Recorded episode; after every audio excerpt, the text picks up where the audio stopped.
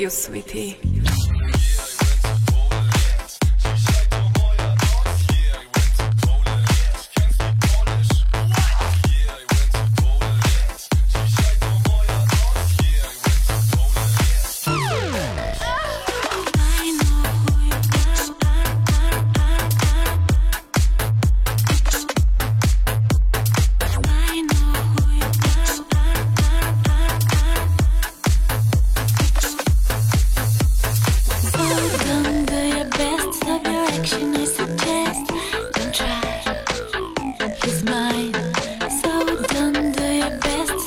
Action, I suggest.